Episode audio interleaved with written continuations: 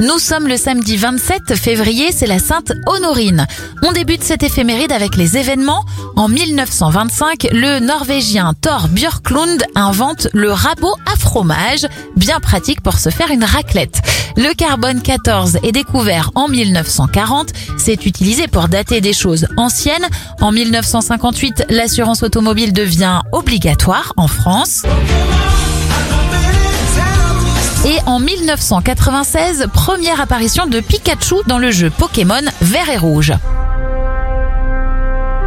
Bon anniversaire à l'actrice Yolande Moreau, elle a 68 ans et le spationaute Thomas Pesquet souffle ses 43 bougies.